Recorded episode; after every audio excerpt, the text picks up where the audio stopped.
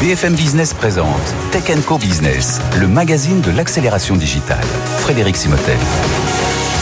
Bonjour, bienvenue dans Tech Co Business. Nous sommes ensemble pendant une heure pour évidemment parler d'accélération numérique. On va parler justement, euh, on va aller sur le salon Salesforce euh, World Tour dans un instant puisqu'on va parler de la data au cœur de la stratégie d'Edenred. Euh, ce sera avec le, DSI Group et membres du, COMEX. On enchaînera derrière avec le baromètre Doxa ce mois-ci. On va parler de l'encadrement réglementaire des plateformes numériques et vous allez voir, les Français aimeraient que ce soit mieux encadré, mais voilà, ils y vont sans trop se méfier. On va parler de ça avec nos experts. Deuxième partie de l'émission. On, sera avec euh, l'un des patrons de Stellantis autour de la data. Euh, plus de 30, bientôt 30 millions de véhicules connectés sur les 14 marques du groupe. Voilà, pour mieux savoir, un peu mieux cerner ce que veut le, client. On parlera aussi avec cette start-up qui est en train de monter le Spotify de la formation en ligne. S'appelle Headflex. Ils viennent de lever 12 millions d'euros. On aura l'un de ses fondateurs avec nous. Et puis, euh, on terminera avec notre chronique CIGREF, la feuille de route de décarbonation numérique des entreprises. C'est tout de suite sur BFM Business. BFM Business, Tech Co Business, l'invité. Allez, tout de suite, notre invité, on le retrouve au Paris Salesforce World Tour 2023. C'était au Parc Expo. C'est le patron euh, de tous les systèmes d'information et du digital d'Edenred. Et on va parler avec lui de la data, justement, qui est au cœur de la stratégie d'Edenred. Voilà, et on se retrouve euh, au sein du Salesforce World Tour Paris 2023 au Parc Expo Paris Porte de Versailles avec euh, Dave Ubax. Bonjour. Bonjour. Dave, merci d'être avec nous. Vous êtes CIO du groupe Edenred. Alors Edenred, on, on vous connaît, hein, plateforme, alors je veux dire plateforme digitale de services et de paiement. Euh, on vous connaît évidemment les, les, par les, les, les, tickets resto, mais on va aller beaucoup plus loin, beaucoup plus loin que ça, parce qu'aujourd'hui, je crois, 93% de votre activité, c'est du digital. Hein. Exactement, exactement, oui. Et on se spécialise dans des paiements euh, fléchés, mhm. euh, où une entreprise, au lieu de verser une somme d'argent à ses employés, peut euh, utiliser un produit Edenred euh, à une manière spécifique ou quand, comment l'entreprise peut définir. On, va parler de tout ça. Donc, c'est environ, alors pour donner quelques chiffres, 38 milliards d'euros de volume d'affaires hein, aujourd'hui Edenred, 10 000 personnes, vous êtes présent dans 45 pays, 52 millions d'utilisateurs connectés à 2 millions de commerçants partenaires. Parce que c'est ça qui est assez particulier. Vous allez nous expliquer ça justement, parce que vous êtes un peu au, une carrefour. C'est pour ça que ce terme plateforme est assez bien employé, puisque vous êtes entre des consommateurs finaux, des entreprises, des comités d'entreprise. Voilà, il y a tout un tas euh, d'acteurs. Comment vous définissez voilà, autour de tous ces, acteurs aujourd'hui avec Edenred Oui, donc euh, en fait, on a 250 différents programmes euh, partagés sur trois mhm. business lines. Le, le, foot, la mobilité et les paiements. Et en fait, tous les produits qu'ils ont en commun, c'est en fait que on connecte les trois players qu'on a, hein, les commerçants partenaires, les utilisateurs et les employés. Et la vaste majorité des programmes, c'est en fait, on vend quelque chose à une entreprise qui veut donner un bénéfice mhm. à ses employés. Voilà. Et c'est ça qu'on fait. Et donc l'importance de la data, on va en parler avec vous, juste pour comprendre comment vous êtes organisé justement en termes de traitement de cette data au sein d'Edenred. Donc vous, vous en êtes le, CIO, le DSI, il y a un CTO, il y a sans doute un Chief Data Officer, mais il y a les métiers aussi qui viennent euh, euh, bah, interagir avec vous. Alors comment vous avez organisé cette, euh, bah, cette gestion de la data au sein d'Edenred Oui, c'est une très bonne question. Euh, ben, vu qu'on est une entreprise où la digital et la data est partout, euh, on a une équipe data, hein, mhm. c'est une équipe qui est chez moi sous le Chief Data Officer. Mais en fait, le data et le digital, c'est un sujet de tout le monde. Oui. Donc, on n'a pas cette gap de technologie, business que parfois on voit dans d'autres entreprises. C'est partout. Par contre, un sujet compliqué comme les data, c'est très important quand même d'avoir une gouvernance centrale mhm. avec des gens qui vraiment peuvent euh, mener la charge en innovation.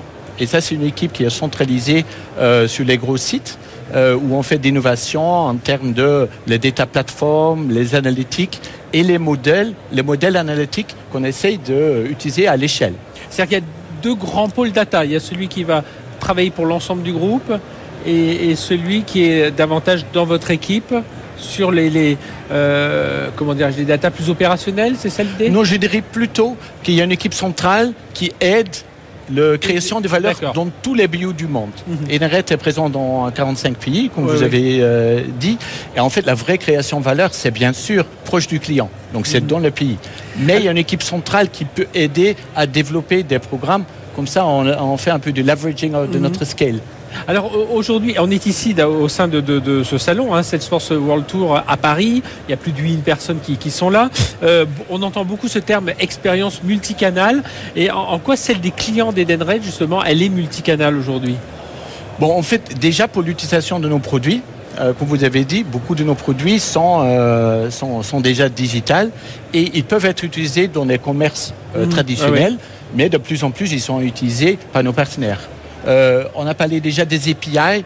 On utilise aujourd'hui les API pour connecter 200 e-commerçants euh, avec notre plateforme. Mhm. Et comme ça, les employés, ils peuvent utiliser, ils peuvent dépenser leurs fonds euh, à un site de un Deliveroo, un Uber Eats, nos partenaires.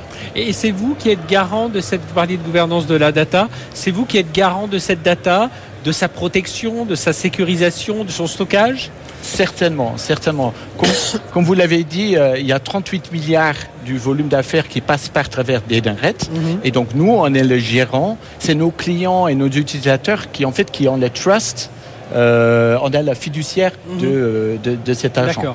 En termes de data, bien sûr, euh, dans le compliance, on, on, utilise cette data pour aussi donner d'informations et des insights à nos clients. Mhm.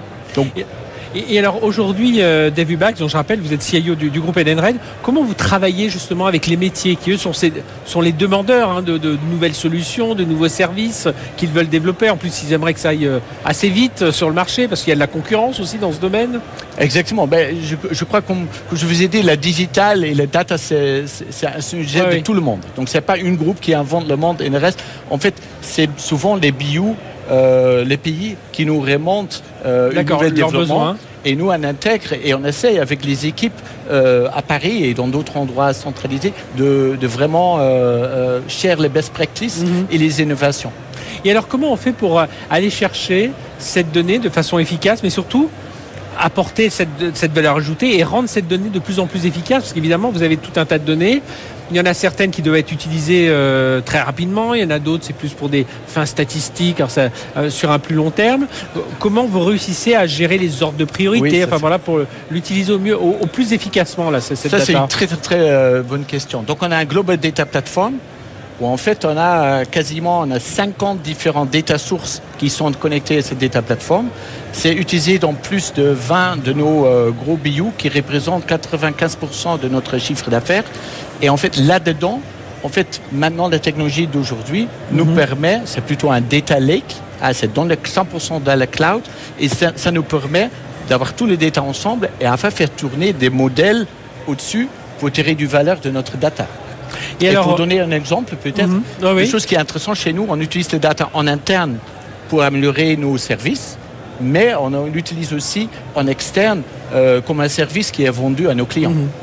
Et alors, euh, justement aujourd'hui, alors c'est un autre terme qui circule dans ces allées du, Salesforce World Tour, c'est euh, ChatGPT.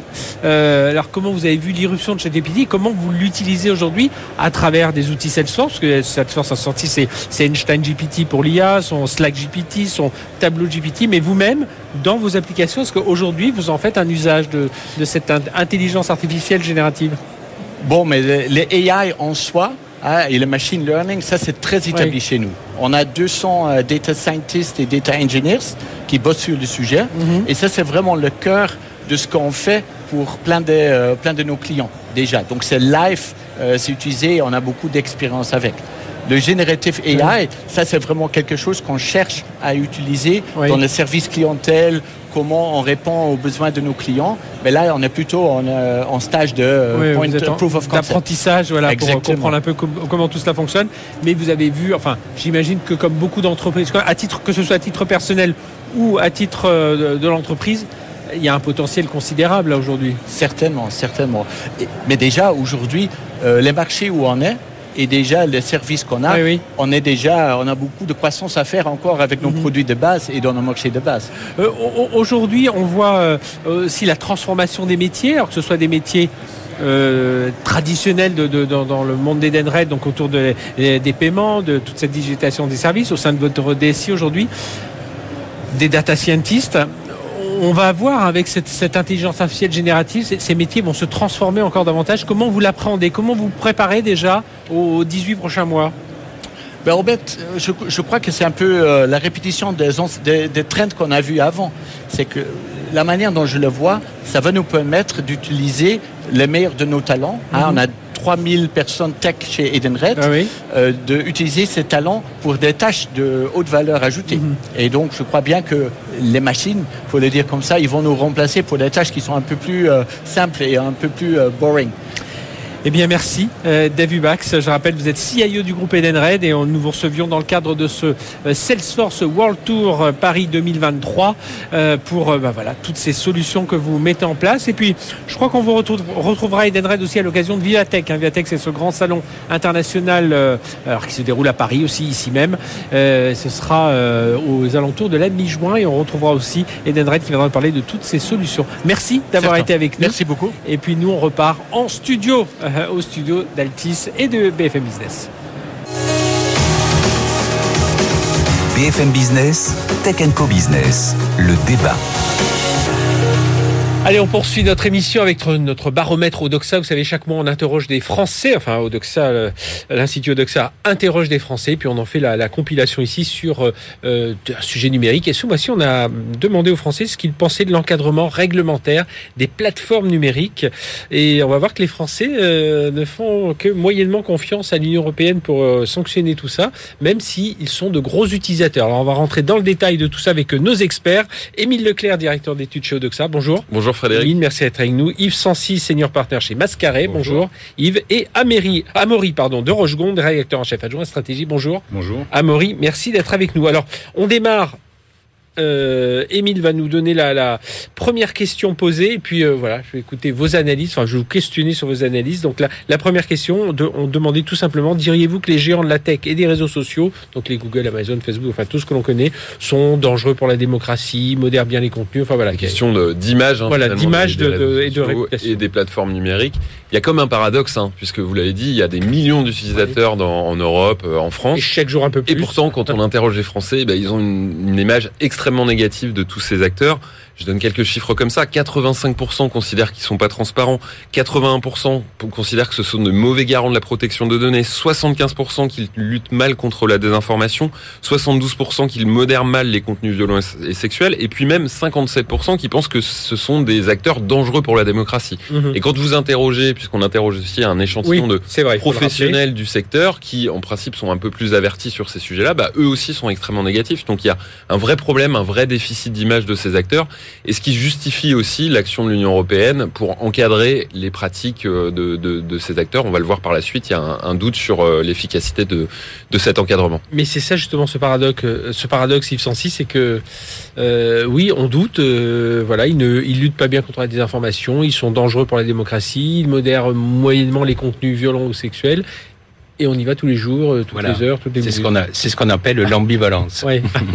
C'est-à-dire l'ambivalence, c'est pas penser une chose et ensuite en penser une autre, c'est penser en même temps des fois deux choses un petit peu contradictoires, mais il y a quand même une logique, c'est-à-dire on est au cœur euh, des relations entre l'économie et la démocratie finalement. Mmh. Et ce qu'on voit dans le résultat du sondage, mais on le voit aussi sur les réseaux sociaux, c'est que euh, le, c'est un problème de, de confiance. Il y a des aspects positifs que connaissent les internautes, mm pratiques. Et c'est quoi? C'est euh, cette formidable capacité en open source de favoriser la recherche. Euh, la démocratie, c'est un mode d'expression. On l'a vu dans certaines dictatures également, extrêmement euh, euh, qui permet un mode d'expression libéré. Mais par ailleurs, il y a des possibilités de manipulation et de contrôle euh, qui ne sont pas faites par les États aujourd'hui. Et donc, euh, euh, le bilan de tout ça est plutôt négatif. Euh, il faut quand même penser aussi qu'il y a une responsabilité dans la communication de la part des, des GAFA. Oui, bien sûr. On l'a vu, c'est pas un sujet qui bah, passionne pas pour rien qu'on cherche à réglementer tout ça. Voilà. Mais depuis le début, sur les grandes théories, on a beaucoup des, des enfin une, une, une, bonne partie d'entre eux sont partis sur une communication idéalisée, d'un mmh. monde idéalisé, de blancheur, dans lequel les moindres tâches euh, en matière d'usage, évidemment, prennent des proportions énormes. Et tout ça fait un bilan négatif. Oui. Mais ça ne veut pas dire que les internautes ne considèrent pas qu'il y a des aspects positifs à l'intérieur. Euh, Amaury de, de, de, de stratégie, est-ce qu'on a une, une, certaine maturité quand même, nous tous, alors peut-être moins nous, parce qu'on on va dire qu'on on utilise tellement ces outils au quotidien, mais est-ce que de façon générale, la population française a une certaine maturité vis-à-vis de ça, de, de se dire, bon, je l'utilise, mais je sais bien qu'il faut que je fasse attention? Ben, je, je, pense qu'effectivement, il y a une, une, maturation et j'allais même dire, on est un peu sorti de la naïveté. Parce que je me souviens, il y a encore une dizaine d'années, euh, bon, euh, s'attaquer aux, aux, plateformes, c'était un peu apparaître contre l'innovation, pas du mhm. tout de son époque, euh, vraiment arc sur des, sur des vieux réflexes. Aujourd'hui, on a compris que quand même, euh, en termes d'impôts, bah, c'était pas ça, puisqu'il y avait des stratégies de contournement fiscal qui sont quand même très importantes et qui échappent aux États européens, et on voit tout ce qu'il en est. Il y a aussi énormément de captation euh, de l'économie, euh, captation des recettes publicitaires au détriment des autres médias, et puis captation de l'attention. Hein. C'est quand même beaucoup, beaucoup de temps qui a été dégagé par la société de loisirs. sont apparus les TikTok. Les... Exactement, ce temps dégagé par la société de est allé vers ces plateformes. Alors ce qui est intéressant, c'est que finalement, c'est au moment où il y a euh, un grand débat aux États-Unis que finalement ça nous arrive en France et en Europe. C'est-à-dire qu'aujourd'hui, bah, il y a eu quand même euh, Francis Hogan qui a témoigné euh, contre Zuckerberg et Facebook. Il y a encore il y a 5 ou 6 ans. Il y a eu Cambridge Analytica. TikTok, la grande question aux États-Unis, c'est est-ce qu'il faut l'interdire? Enfin bon, on voit là, c'est une plateforme chinoise. Alors les Américains se sentent beaucoup plus mhm. vindicatifs, mais euh, quand même, il y a eu quand même un certain nombre de questions qui ont été posées. Et enfin, euh, on a le résultat finalement d'un certain nombre de pratiques, à la fois en termes de modération, totalement. Je rappelle quand même que pour euh, Frances Hogan avait dit euh, c'est la lanceuse d'alerte, hein, ancienne de Facebook. Lanceuse d'alerte sur Facebook. Elle avait dit que Facebook avait enlevé le filtre sur la désinformation, ce qui avait permis ensuite tout le mouvement euh, pour la prise du Capitole. Donc on voit très bien qu'il y a encore, dans un passé très récent, des, des, des, pratiques très contestables. Et, surtout, euh, euh, alors je ne sais pas si vous voir ça d'un œil rassurant ou pas, euh, Émile, euh, lorsque Odoxa interroge justement des, des les Français et des professionnels de l'IT pour savoir si les sanctions arrivent bien, si l'Union européenne gère tout ça, bon, c'est assez modéré. Alors première question, donc on sait il y a quelques, il y a quelques semaines, l'Europe a dévoilé les 19 plateformes sur lesquelles il allait appliquer tout le, les Digital Service Act. Hein, donc on voit évidemment les Google, Amazon, Twitter. Il y en a deux. Il y a Zalando et puis d'autres. Euh, il y a deux Européens, Zalando et, et Booking. Voilà. euh, alors euh, ce sera d'ici le 25 août. Alors la question c'était l'Union européenne a dévoilé cette liste de 19 plateformes. Euh, pensez-vous que ces plateformes vont respecter les règles européennes et se mettre en conformité? Et puis question posée derrière, faites-vous confiance à l'Union européenne pour sanctionner les plateformes? D'ici la date butoir qui a été fixée, hein, le 25 ah août, effectivement, ces plateformes doivent se mettre en, en conformité avec un certain nombre de, de règles. La confiance n'est pas là. Hein. Les, Français et même les professionnels de la tech, puisque eux, ils sont 1 sur 2 et 57% des Français pensent que ces plateformes bah, font pas se mettre en conformité. Et puis, ça c'est sans doute encore plus grave, puisque se dire qu'un acteur ne va pas forcément se conformer aux règles, c'est une chose. Mais deuxièmement, on a des institutions qui sont censées forcer ces acteurs à, se mettre en conformité. Et eh bien là, la confiance, la défiance est même euh, elle, la de mise, puisque 59% des Français pensent que euh, considèrent que euh, l'Union européenne ne parviendra pas ou ne font pas confiance à l'Union européenne pour sanctionner euh, des, des, plateformes qui seraient en infraction. Petit point positif, les acteurs de, du, du, secteur, les professionnels de la, tech, eux le sont en majorité à penser que oui, l'Union européenne pourra euh, sanctionner ces, ces, plateformes. Donc il y a un, un vrai déficit et sans doute le sentiment qu'on mesure souvent dans les enquêtes que ces acteurs sont devenus tellement puissants que même nos institutions ne parviennent pas à encadrer. à, des États, hein, euh, on les compare à des États. on reçoit d'ailleurs leur DG, leur, leur, leur, PDG comme des chefs d'État. Hein, Aujourd'hui, on prendra l'exemple d'Elon Musk qui, qui, était venu cette semaine à, à, à l'Élysée. Euh, Donc il va falloir assurer en fait et, et sans doute sanctionner, le, montrer l'exemple, qui est quelques exemples qui soient faits pour assurer la population. Et puis peut-être ils sont aussi sanctionner aussi rapidement parce que parfois aujourd'hui on voit des sanctions de l'Union européenne de procès qui datent de, de plaintes qui datent de 2016. Hein, oui, c'est euh, très fréquent. La, la, la, durée des procédures euh, judiciaires est, est, extrêmement longue. Ouais. Euh, mais la confiance en soi, elle est, elle est probablement, elle se construit de manière plus compliquée que, que ça. C'est-à-dire que euh, Émile euh, insiste sur l'absence de confiance qu'on retrouve sur les réseaux sociaux, euh, mais il sera aussi possible de la retrouver par une clarification des objectifs, y compris de l'Union européenne. Mhm. Par exemple, aux États-Unis aujourd'hui, on est un peu entre ces, ces théories de, de Milton Friedman pour qui les entreprises c'était d'abord des actionnaires à la recherche de profit. Dans les années 80, on a commencé à parler de ce qu'on appelle les stakeholders, c'est-à-dire une entreprise, non, c'est des partenaires qui comprend les mhm. salariés, des responsabilités, et ça a donné naissance avec euh, euh, cette euh, sortie de la tutelle de l'État, mais à la responsabilité sociale et environnementale des entreprises. Et il y a toujours cette lutte aux États-Unis entre ces deux. Ce qui apparaît des GAFAM, de manière générale, c'est d'abord les actionnaires. Mhm. Mais eux-mêmes ont tenu un discours où ils se sont définis, on le disait tout à l'heure, euh, comme des États dans l'État, des, des nouvelles expérimentations d'État et de démocratie, et ils sont allés très loin. Et là, personne n'a confiance dans cette euh, dans, cette analyse. Oui, puis, puis on voit qu'on parle d'Union européenne, mais on voit que c'est quand même pas euh, chaque pays ne sanctionne pas pareil. Alors là, certes, je prends juste l'exemple là. Alors certes, euh, comment le, le, le, le Royaume-Uni ayant lancé quelque chose ne fait pas partie de l'Union européenne, mais on voit par exemple, il s'oppose euh, en Grande-Bretagne au rachat de la plateforme de, de jeux Activision Blizzard par, euh, par Microsoft, hein, il y a pour 70 milliards de dollars. Nous, par contre, euh, l'Union européenne a dit ah, bah, nous, nous, nous non, ça, ça, pas, pas, de enfin pas de problème, sous, sous réserve de plusieurs règles, mais les garanties nous ont été apportées, donc on pense que ça peut se faire. Donc on voit quand même, il y a ce souci ainsi d'union selon les pays. On voit la CNIL néerlandaise agit dans son coin, a interdit ChatGPT par exemple. La CNIL française a suivi un, peu après. Enfin chacun, Amaury.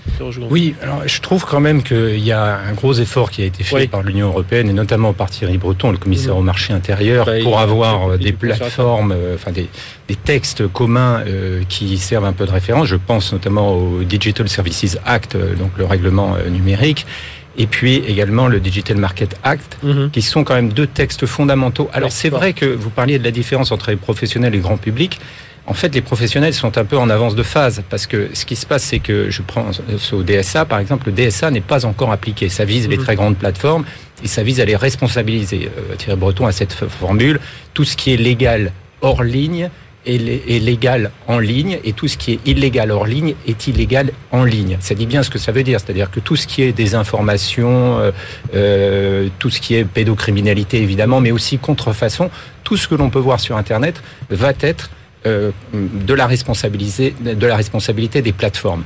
Donc euh, ça, ça va être applicable à partir du 25 août mhm. pour les très grandes plateformes. Les Français ne l'ont pas encore vraiment vu à l'œuvre.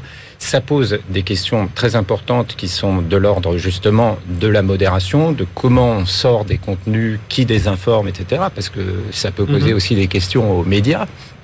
Et euh, là, je pense quand même qu'à travers ces textes, les, les, grandes plateformes vont être obligées de se mettre en conformité. Donc le grand public va le voir progressivement. C'est un peu ce qui s'est passé sur le, autour du RGPD. En fait, grand public, on l'a pas vraiment vu. On voit juste s'afficher des petits messages en disant euh, attention à vos données ou voulez-vous que ces données soient partagées ou je ne sais quoi.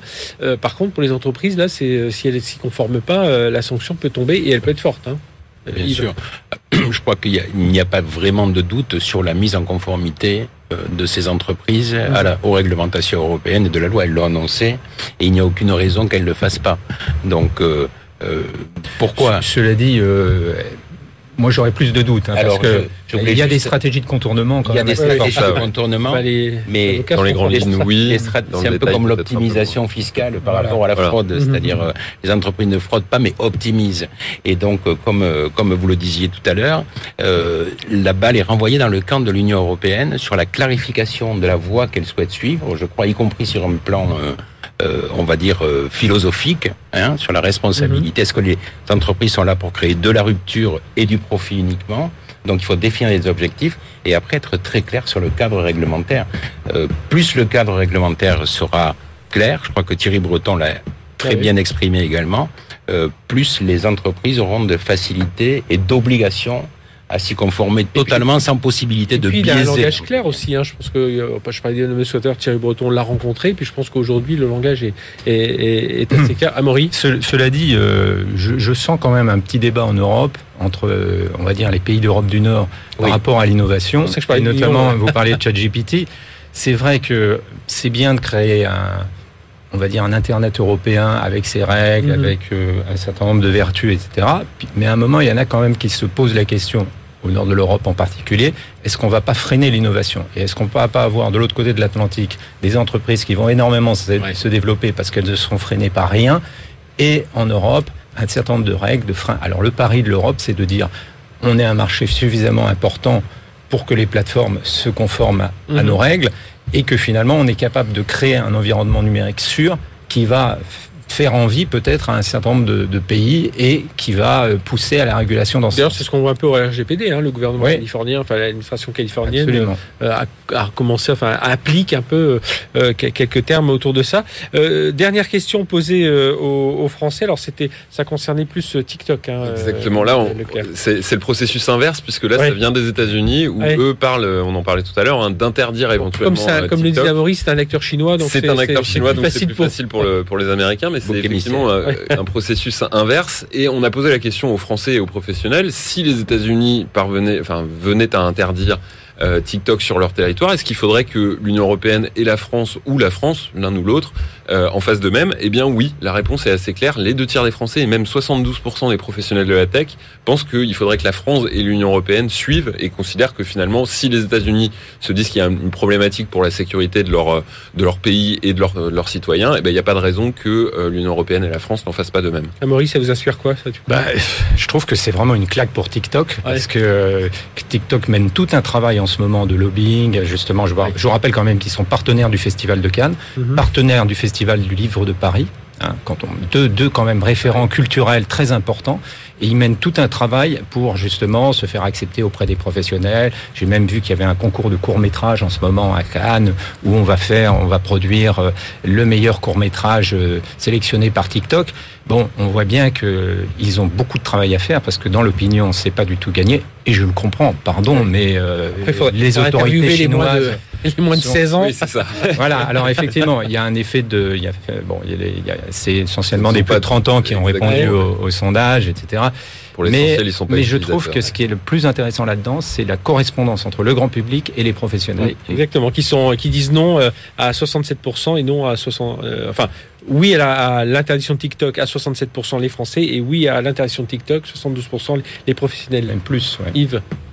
Oui, on est. Moi, je crois qu'on est euh, encore une fois euh, euh, dans cette, dans ce besoin de, de régulation et de considérer de la part de l'ensemble des internautes, même si c'est un lieu de liberté, je disais tout à l'heure, vraiment d'open source qui a énormément de vertus, ça n'est pas un lieu sauvage, ni sur le plan économique, ni sur le plan démocratique. Et donc, quand on a une réaction d'un État, alors comme on le disait tout à l'heure, un peu facile, puisqu'on a bien précisé que c'était euh, euh, une entreprise et une plateforme chinoise, euh, globalement, il n'y a pas de difficulté à recevoir le soutien de la part des, de la part des citoyens. Eh bien, merci, messieurs, d'être revenus nous parler de tout ça. Donc, tous les, résultats, on pourra les, les, retrouver hein, sur les différents sites stratégie, sur Odoxa et bien entendu sur bfmbusiness.fr. Merci, Émile Leclerc, hein, pour cette nouvelle étude, directeur d'études chez Odoxa, Maurice de Rochegonde, des rédacteurs en chef adjoint à stratégie, et Yves Sancy, senior partner chez Mascaré. Allez, on marque une courte page de pub. On se retrouve juste après. On a rendez-vous avec Stellantis.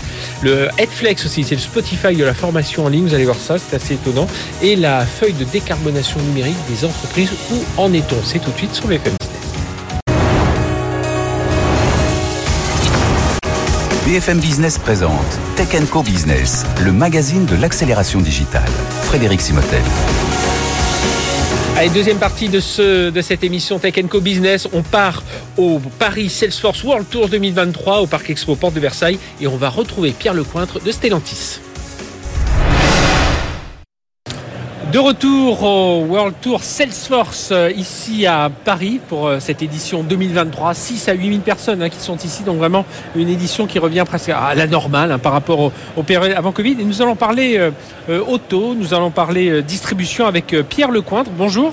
Bonjour Pierre, merci d'être avec nous. Vous êtes directeur produit et business chez Stellantis.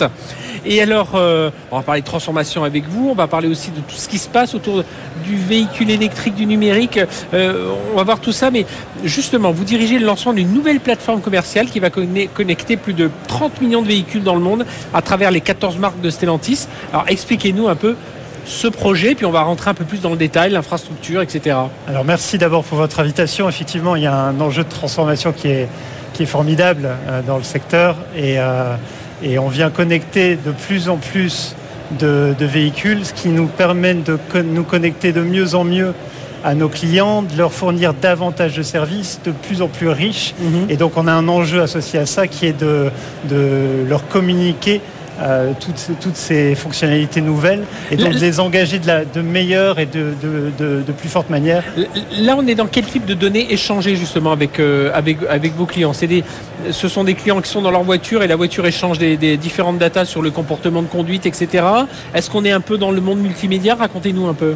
Alors je pense que dans, dans le monde du software, il y a, il y a, il y a plusieurs enjeux Oui, vus oui. du client. Il y a un premier enjeu de gagner en sécurité. Et donc là, on a des centaines de développeurs qui, euh, qui travaillent sur le- la conduite euh, semi-autonome, euh, sur le, sur le, le gain en, en sécurité en termes de, de, de monitoring de ce qui se peut se passer autour de la voiture. C'est un, un premier sujet. Ensuite, il y a un, il y a un gain en termes de de- d'infodivertissement, Oui. d'expérience quand on est embarqué et on va venir avoir plus d'applications, plus de contenu. le prolongement de Euh, son smartphone, et, un sa prolongement de sa vie digitale sur, sur Mhm. son, spa- son- son smartphone. Puis si- ensuite, il y a un enjeu qui est depuis votre smartphone pouvoir euh, comprendre euh, quelle est la santé de votre, votre véhicule, euh, Mhm. adresser sa maintenance, euh, prévoir les choses, être en lien avec euh, votre concessionnaire euh, euh, le, le cas échéant. Et, et tout ça, on vient le, le lier euh, par nos plateformes côté véhicule. Et du coup, cet enjeu euh, technique, Oui. Eh ben, il faut l'adresser aussi sur le plan de comment est-ce qu'on engage nos clients, comment est-ce qu'on les connaît mieux, comment on sait analyser quelles sont les fonctionnalités qu'ils utilisent, qu'ils utilisent bien, qu'est-ce qu'ils n'utilisent pas correctement, comment Parce est-ce qu'on vient dialoguer avec eux de la bonne utilisation de manière. la data, c'est-à-dire vous, vous allez l'utiliser à des fins pour voilà un, un cli- un service client plus personnalisé, etc. Mais il faut que le client aussi de son côté, il apprenne un peu à se servir de. euh, alors c'est certain qu'on va être un peu plus vigilant avec l'électrique parce que les batteries, enfin on va faire un peu plus attention à ça. Mais voilà, il faut que le, le client de son côté, il apprenne aussi à, se, à faire ce lien entre data et la data et son véhicule. Alors, il Ah, va être- autrement que la vitesse et la consommation, quoi. Oui, tout à fait. Et puis, euh, on va lui fournir tout ce qu'il faut pour bien comprendre les tenants aboutissants du partage d'informations qu'il euh, qui, qui s'opère entre lui, son profil, euh, le véhicule, pour pouvoir mieux le servir et puis pour pouvoir adresser l'ensemble de, l'ensemble de, de- de l'expérience au fil des, des années avec lui. La connectivité, elle nous permet d'être plus proche de nos clients au final. Elle nous permet de mettre à jour nos véhicules, nos produits de manière très fréquente. On passe de cycles industriels qui, avaient, qui ont- sont plus de... On va produire un véhicule à horizon 4-5 ans, Mhm. euh, voire plus. Là, on passe sur des cycles de... euh, on va mettre à jour la voiture tous les trois mois.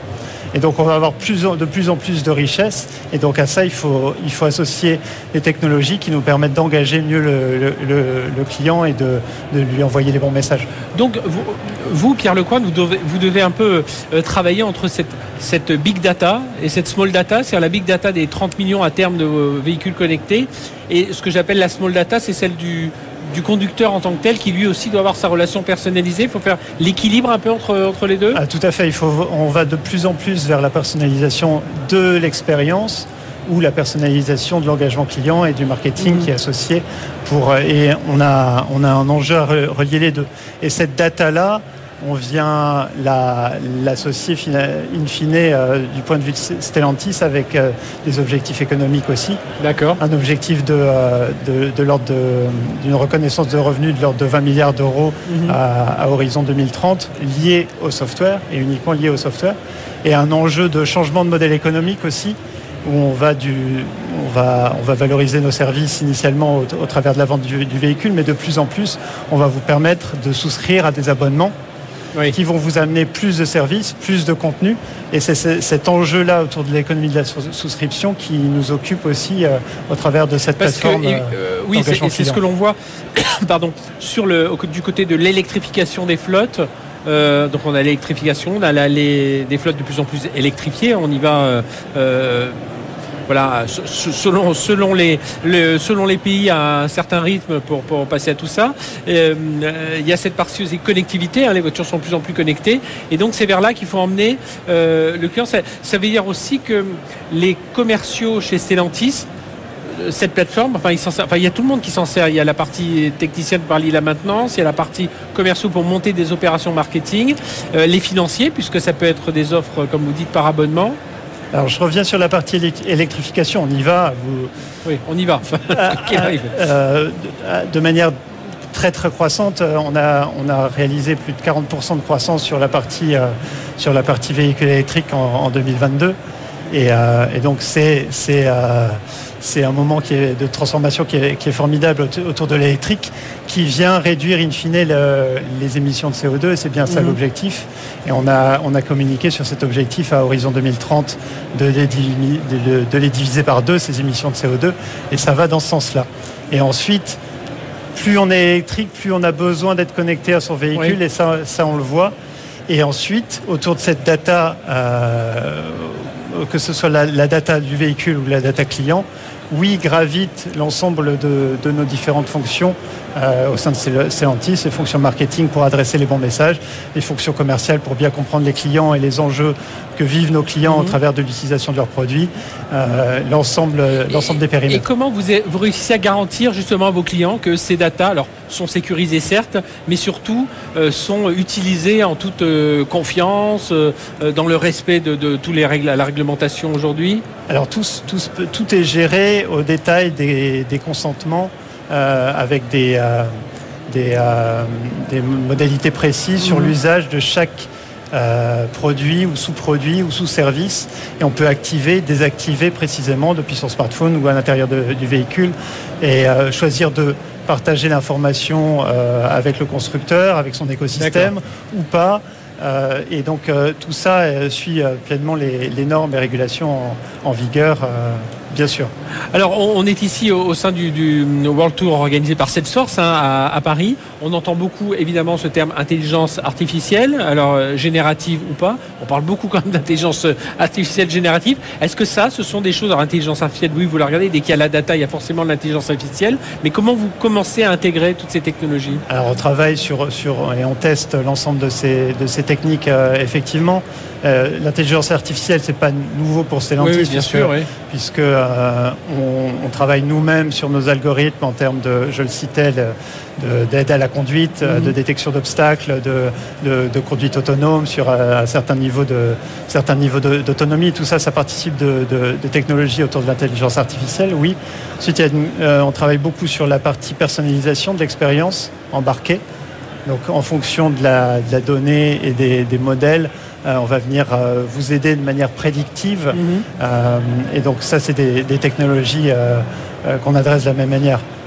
Et alors, est-ce que ça veut dire, on entend aussi beaucoup parler quand on parle de véhicules, de edge computing, c'est-à-dire les, les datas vont être traitées davantage en local hein, que ne euh, vont pas remonter à chaque fois vers un, cloud qui peut être plus ou moins éloigné, même si les temps de latence. Oui, euh, tout à fait. Ça, les nouvelles architectures embarquées dans nos véhicules, nos nouvelles plateformes, et on a une nouvelle plateforme qui s'appelle Stella Brain qui va porter le, mhm. futur de ce, euh, de ce high performance computing, de ce, cette, capacité à, à, adresser la partie intelligence au cœur même du, du véhicule, d'adresser de manière centralisée dans le véhicule une sorte d'ordinateur de, bord unique, là où on avait plein de composants ah qui avaient leur propre intelligence. Finalement, on vient regrouper tout ça dans un seul cerveau au sein de, sein de la voiture et qui, lui, vient spécialiser un certain nombre euh, d'enjeux euh, en, termes de, en termes de services et qui va venir chercher les informations là où il faut dans les capteurs du véhicule.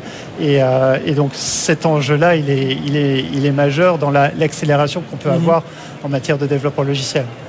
Eh bien, merci Pierre euh, Lecointe. Je rappelle, vous êtes directeur produit et business chez Stellantis. Et donc, euh, euh, voilà, plateforme qui va permettre de connecter 30 millions de véhicules. Et on l'a vu hein, avec tous ces échanges de données de l'extérieur du véhicule à l'intérieur du véhicule, entre les, bah, tout le, votre réseau de, distributeurs, de concessionnaires. Donc ça fait beaucoup de data et on a besoin d'intelligence artificielle autour de tout ça. Merci. Merci à vous. On a besoin d'ingénieurs autour de tout ah ça. Bah, ah oui, c'est vrai. Donc, euh, voilà. Euh, l'appel est lancé. L'appel est lancé. Stellantis recrute des ingénieurs. Voilà, venez et, si vous savez parler intelligence artificielle, c'est encore mieux. Mais voilà, tout type d'ingénieurs sont les bienvenus chez Stellantis. C'est le message que vous passez. Merci d'avoir été avec nous. Allez, on retourne tout de suite au studio de BFM Business. BFM Business, Tech Co Business, Startup Booster. Startup Booster avec Edflex qui vient de lever 12 millions d'euros dans le domaine de la formation en ligne. Vous allez voir une formation un peu particulière. Enfin, c'est pas une formation euh, en ligne classique, une startup de formation en ligne classique. On va en parler avec euh, Clément Mélin. Bonjour. Bonjour. Clément, merci d'être avec nous. Vous êtes cofondateur d'Edflex. Alors, on vous définit comme le Spotify de la formation en ligne. Euh, J'ai lu ça quelque part. Vous avez expliqué euh, tout ça. Mais déjà, en quoi votre, parce que évidemment, des sociétés dans la formation en ligne il y en a pléthore. Mais vous, qu'est-ce qui vous différencie euh, aujourd'hui? En fait, vous diffusez, enfin, vous diffusez du contenu, si, mais vous n'avez pas de contenu en propre. Vous, vous jouez un rôle d'agrégateur, c'est ça l'idée? Exactement. Et en fait, nous, on est parti d'un constat euh, assez simple, c'est qu'aujourd'hui, les salariés ne vont plus euh, forcément voir le service formation quand ils souhaitent développer une compétence. Sur YouTube. Ils vont sur YouTube ou sur Google, c'est exactement ouais, ça. Ou des podcasts, ouais. Le premier réflexe d'un salarié, ouais, euh, je pense peut-être vous, euh, moi, mmh. le, le premier ah, oui, aussi, oui, c'est d'aller sur Google. Mmh. Euh, tuto, articles, vidéos, podcasts, cours en ligne. On, on, le faisait perso, puis c'est vrai qu'on le fait beaucoup plus. on le fait de plus en plus. Euh, D'un point de vue professionnel. À titre pro. Et en fait, nous, on a créé Edflex pour aider les équipes formation à proposer une solution qui rassemble tous les meilleurs contenus qui existent mmh. pour que ces équipes formation remettent la formation au centre de leur plan de développement des compétences. Ça veut dire que vous avez défini des catégories. Alors j'imagine dans alors est-ce qu'il y a euh, par, par, rapport au contenu, je crois que c'est plus, plus de 10 000 contenus il y a aujourd'hui, c'est ça? Ouais, 50 000 contenus. 50 000 contenus, voilà, j'étais un peu loin de, de, du compte. Et il y a des contenus technologiques, management, euh, euh, des soft skills. Voilà, c est, c est, vous avez catégorisé ça déjà? On couvre en général 95% des besoins des entreprises, donc 230 thématiques qui sont couvertes quand on a Edflex dans son entreprise. Et aujourd'hui, ça permet à une équipe formation de proposer une palette de thématiques, de formats. On a aussi euh, plusieurs formats puisqu'on sait que chacun apprend différemment. C'est une mmh. conviction assez forte qu'on a. Le e-learning traditionnel fait que la formation est souvent mal perçue dans les grandes entreprises ah oui. en se disant le e-learning, euh, on n'a pas forcément envie d'y aller parce que c'est un module qu'on regarde pendant 20 minutes, c'est obligatoire. Nous, on veut rendre plus sexy, entre guillemets, la formation avec différents formats, des podcasts, des articles, des cours en ligne, des vidéos, des tutos. Bref, aujourd'hui, une dizaine de formats sur Edflex. Et ça veut dire votre votre client, c'est l'entreprise notre client, c'est l'entreprise. Donc ça veut dire que vous sélectionnez avec elle, euh, voilà, quand, quand, quand, elle va dire voilà j'ai besoin de formation sur le, je sais pas quoi, la gestion du stress, euh, on va aller chercher, vous allez leur proposer, voilà ce que l'on a en cours en ligne de façon assez classique, mais des podcasts, des YouTube, enfin des, des formations YouTube. Exactement. Des... C'est une grande bibliothèque, mm -hmm. un peu comme quand on allait à la bibliothèque il y a 20 ans, on avait plein de livres et on pouvait choisir avec le bibliothécaire le bon livre qui correspondait à notre besoin. C'est la même chose, mais pour de la formation en ligne. Donc, une bibliothèque de contenu en ligne. On a la possibilité, quand on est une entreprise, de sélectionner des thématiques pour ses mmh. salariés. Et le salarié peut aussi venir piocher le contenu qui lui va bien. Donc, une bibliothèque. J'imagine un peu comme, bah, je parlais du, du, Spotify de la formation en ligne. Vous pouvez aussi noter, enfin, dire, voilà, tiens, ces formations sont bien. Enfin, dans les, dans les Exactement. entreprises. On a un système d'évaluation mmh. et on nous définit souvent comme un Spotify de la oui. formation parce que tout le monde connaît Spotify ou oui. presque, j'imagine. Euh, Spotify connecte la musique avec euh, des personnes qui ont envie d'écouter de la musique. Et le concept de Spotify, c'est de rendre tout ça intuitif avec une seule plateforme, un seul abonnement. Nous, Edflex, on a créé la même chose pour la formation, connecte les bons contenus de formation avec des salariés d'entreprise. Et du coup, votre business model, c'est ça, c'est à partir d'un abonnement, donc avec l'entreprise, euh, vous allez définir les contenus et puis euh, voilà sur ouais, le nombre d'utilisateurs, etc. L'entreprise euh, achète un abonnement pour un nombre de salariés, mm -hmm. décide de former ses salariés et les salariés, eux, n'ont rien à payer. Tout ça est payé par une DRH ou une direction formation. S'adresse beaucoup à des grandes entreprises. Aujourd'hui, on travaille avec Orange, Manpower, AXA, euh, ce type d'entreprises qui ont besoin de former les salariés sur les nouvelles compétences. Et alors, comment vous faites pour aller référencer euh, J'imagine, on va parler d'intelligence artificielle, du coup, mais pour aller chercher euh, ces contenus, parce qu'il faut bah, se renouveler. Le principe de tout ça, c'est se renouveler aussi régulièrement, parce qu'il y a des nouvelles matières qui arrivent, parce que et puis parce que les gens vont pas aller voir six fois le même euh, le même podcast s'ils ont envie d'avancer dans, dans, ma gestion de stress, là, justement. Notre conviction, ça a toujours été de dire, on va allier la technologie avec de l'humain. Donc, on a recruté une équipe d'humains. Ces humains sont des ingénieurs pédagogiques, des experts métiers qui vont aller sourcer sur Internet toutes les, tous les bons éditeurs. Ça peut être des cours en ligne euh, quand on veut se former sur des sujets et se certifier. Mm -hmm. Ça peut être aussi des contenus courts, des podcasteurs, des youtubeurs qui aujourd'hui font des super contenus. Donc ces humains font la première partie du travail, aller chercher les bonnes sources. Et puis après, on a une intelligence artificielle qui va aller crawler, c'est le terme qu'on utilise, les data, qui va aller crawler les bons contenus et qui va les ajouter au sein de notre solution. Ce qui fait qu'on a c'est notre proposition de valeur, les meilleurs contenus issus des meilleurs éditeurs. Mmh. Aujourd'hui, c'est à peu près 10 000 sources et l'IA nous aide au quotidien à aller identifier les bons contenus. Il peut vous arriver de, rémunérer justement les, les, podcasteurs, les, les youtubeurs, enfin voilà, tous ceux qui... en fait, c'est là où, on nous compare souvent à Spotify, c'est-à-dire que Spotify, il y a à la fois des podcasteurs qui sont très heureux d'être mis en valeur sur Spotify et qui sont pas forcément rémunérés. Puis il y a les labels de musique, les mhm. artistes qui eux veulent être rémunérés. Nous, c'est le même fonctionnement. Donc podcasteurs, youtubeurs, éditeurs d'articles en général sont pas rémunérés, mais sont très heureux d'être sur Redflex parce qu'ils ont mhm. une grosse visibilité et leurs contenus sont libres de droit.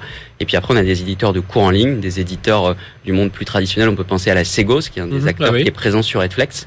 Euh, donc là, on a un système de redistribution où nous, pour les mettre en avant, un peu comme Spotify avec les labels de musique, on va leur rémunérer le fait d'être sur Redflex. Donc vous ciblez des grands comptes, vous êtes 70 personnes aujourd'hui, euh, créé en 2016, donc évidemment coup d'accélérateur à l'époque euh, du, du, Covid, on imagine, parce que tout le monde voulait continuer à se former, il fallait le faire en ligne. Euh, là, vous venez de lever 12 millions d'euros. Alors, ce qui est intéressant, il y a parmi vos investisseurs, c'est Jean-Sébastien Arcis, que l'on connaît bien ici, ancien euh, cofondateur de Talentsoft, qui l'a revendu à, à Cégide. Euh, donc cet argent va vous servir à quoi? Vous, allez vous développer davantage, avoir des contenus plus exclusifs, enfin voilà. Alors cette levée de fonds, elle doit nous permettre euh, d'atteindre trois objectifs. Le premier, c'est de recruter euh, côté commercial, de euh, se faire connaître en termes de marketing. Mhm. On est sur un marché concurrentiel, on est quand même encore un acteur émergent, leader en France et on espère être leader en Europe. Donc on a besoin de faire connaître notre produit. Premier objectif, du coup, recruter des équipes commerciales et marketing. Le deuxième objectif, euh, c'est de faire d'Edflex euh, un leader européen et peut-être demain mondial, puisqu'aujourd'hui on est sur le marché mhm. français leader avec 200 clients. On veut aller explorer de nouveaux territoires. Donc différentes ça, langues, du coup. Différentes langues. Aujourd'hui, on en a sept langues natives sur Edflex. On veut en avoir de plus en plus et aller conquérir des nouveaux territoires en Europe.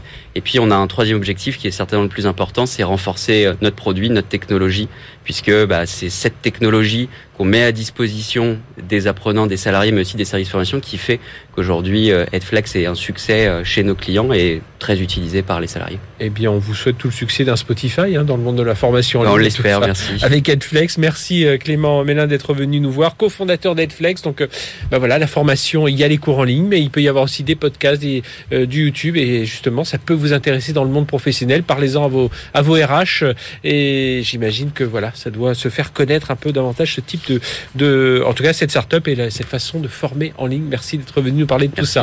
Allez, on marque une courte pause et on va parler décarbonation numérique dans un instant avec notre chronique euh, avec le CIGREF. C'est tout de suite sur BFM Business.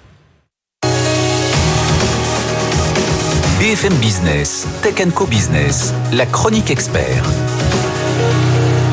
Feuille de route des entreprises dans la décarbonation du numérique. On va en parler avec Henri Dagrin. Bonjour. Bonjour. merci d'être avec nous, délégué général du CIGREF. Le CIGREF, c'est cette association que vous connaissez maintenant, plus de 150, 155 euh, entreprises, je crois exactement. 155. Euh, avec leurs grands patrons du numérique, des systèmes d'information qui débattent et, qui sortent des livres blancs et qui ont tout un tas de, groupes de travail sur euh, beaucoup de sujets et notamment celui de la sobriété numérique qui est vraiment à l'ordre du jour puisqu'on a eu il y a quelques jours Agnès Pannier-Runacher et Jean-Noël Barrault qui se sont vus pour mettre en place, pour travailler sur l'acte 2 du, du plan de sobriété énergétique. Et puis on a The Shift Project hein, que l'on connaît bien Jean-Marc mmh. Jancovici, et euh, son nom m'échappe, mais qui travaille chez Bouygues. Ah, il y a Hugues Ferbeuf. Euh, euh, il y a je pensais, je pensais à un autre Hugues Ferbeuf, en tout cas, qui ont publié, planifié la décarbonation du système numérique, et le CIGREF, bien entendu, qui travaille sur ce sujet.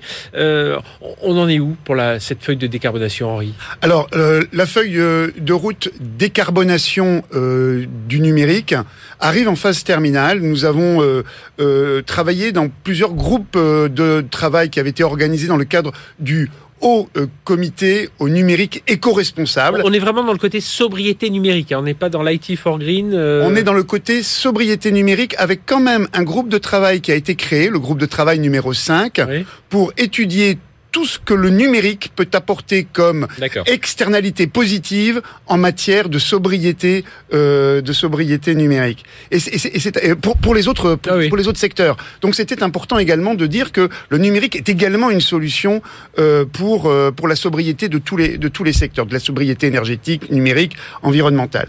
Mais là, euh, la décarbonation, euh, on a donc quatre groupes de travail qui ont travaillé en parallèle pour élaborer des fiches leviers. Ces fiches leviers, nous les avons remis transmis au commissariat général au développement durable qui pilote mhm. ces travaux, qui est en train d'en faire la synthèse. Parce qu'il y a plusieurs, hein, vous êtes plusieurs, il y a Numéum, il y a... Ah bon, nous sommes plusieurs associations professionnelles, organisations professionnelles qui avons travaillé. Il y a effectivement, nous, dans notre groupe de travail sur les usages, sobriété usage, nous étions co-rapporteurs avec Numéum et avec la Fédération française des télécoms. Mais il y a également euh, France Data Center, euh, euh, l'AFNUM, par exemple, qui ont euh, piloté également euh, euh, des travaux dans le cadre de ce, de ce haut comité au numérique éco-responsable. Et donc on peut dire, bon ça y est, le, donc tout est enclenché. Est-ce que c'est, est-ce qu'on est vraiment dans du positif ou alors est-ce qu'on est, parce qu'il faut toujours faire attention quand on parle de green parce que ça, ça alors parfois c'est par rapport à ce que dépense, je, je, je pense toujours au, lorsque j'en parle avec Henri Pidot de, de, la SNCF qui me dit, nous la plus grosse dépense en électrique, c'est les trains. Donc les, donc la sobriété numérique, on doit y être, mais voilà, il faut il faut, non, mais il faut quand même voir qu'en France, hein, euh, le numérique dans son ensemble, hein, d'ailleurs, mais public, hein, le, numérique dans son ensemble, que ce soit d'ailleurs les usages professionnels et les usages privés, mhm. ça représente euh, 10% de la consommation électrique nationale. 11% disent The Shift Project. Bah, 10, 11%. Donc c'est pas une paille. Et si on arrive à trouver des mesures qui permettent de réduire euh, cette facture mhm. énergétique, eh ben on réduit euh, de facto euh, pour la partie qui est carbonée, euh, en matière énergétique euh, cette, euh, cette empreinte. Et donc, donc ce que l'on retrouve dans les travaux du CIGREF, j'imagine il y a des parties assez, assez simples de, d'usage au quotidien, mmh. voilà ce que l'on peut faire, ce que l'on doit faire lorsqu'on est un, un utilisateur lambda dans une entreprise, et puis après tout ce qu'on peut mettre en place quand on est un, grand patron. Et d'ailleurs, nous nous sommes inspirés des travaux que nous avions menés dès l'été dernier à la demande du gouvernement, sur la mmh. sollicitation du gouvernement, des travaux que nous avions menés pour inciter nos adhérents à avoir des euh, pratiques beaucoup plus sobres mhm. sur euh, l'usage du numérique. Par exemple, euh, quand on est en période de pic, passer de, deux écrans à un seul écran, éteindre tout ce qui peut être éteint le soir quand on quitte son bureau et ne pas laisser en veille. Il y avait plein de choses comme ça, plein de mesures. qu'on a, plein de mesures. On avait d'ailleurs identifié 10 mesures qu'on avait et, on avait fait une une large euh, mhm. campagne de diffusion de ces 10 mesures dans les entreprises. Donc on s'est inspiré de ces de ces mesures. Et vous avez fait un premier bilan, un premier bilan déjà de l'hiver parce qu'on sait que cet hiver il y a eu pas mal de, on a vu, bon il n'y a pas eu de coupure, mais peut-être aussi parce qu'on a tous pris quelques mesures à notre à chacun à notre petite échelle ou des entreprises à une plus grande échelle. Mais est-ce que vous avez pu dresser un premier bilan euh, positif justement ou négatif Alors, on a fait un premier bilan.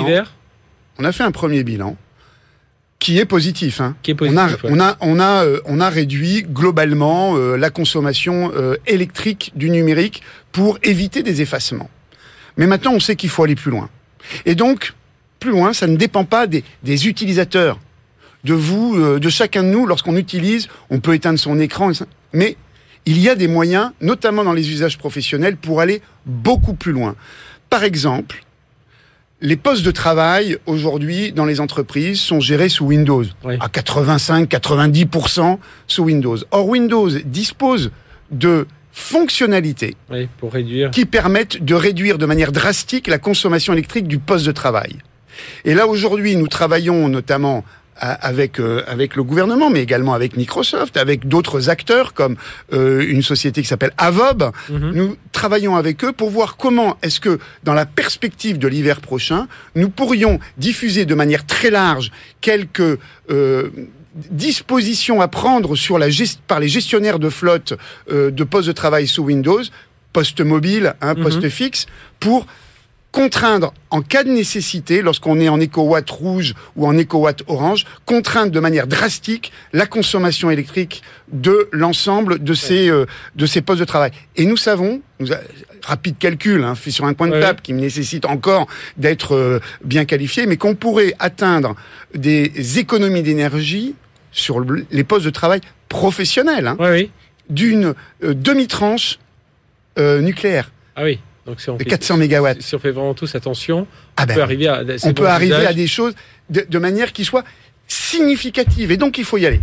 Eh bien, il faut y aller. Eh bien, merci d'être venu parler de tout ça. Et puis, on fera, justement, on va apprendre un peu mieux tous ces usages, hein, usages euh, pour nous, et puis évidemment pour les grands patrons informatiques, pour toutes les euh, les infrastructures qu'ils euh, qu'ils gèrent. Merci Henri Dagrin d'être venu parler de tout ça, délégué général du CIGREF. Donc pour notre chronique hebdomadaire, la feuille de route des entreprises dans la décarbonation numérique, bien entendu. Tout cela une petite précision. la semaine dernière, euh, le site de, du SIGREF, c'est pas sigref.org, c'est sigref.fr. .fr, Nous y sommes très attentifs au .fr. Bon, j'y ferai, j'y ferai amis de la FNIC. Voilà. Eh bien, j'y ferai attention lorsque je me rementionnerai à nouveau. Merci Henri Dagra, merci de nous avoir suivis. Notre émission est terminée. On se retrouve la semaine prochaine, même heure, même endroit. D'ici là, les podcasts, les replays et évidemment la chaîne Tech TV. Excellente semaine sur BFM Tech Co Business sur BFM Business.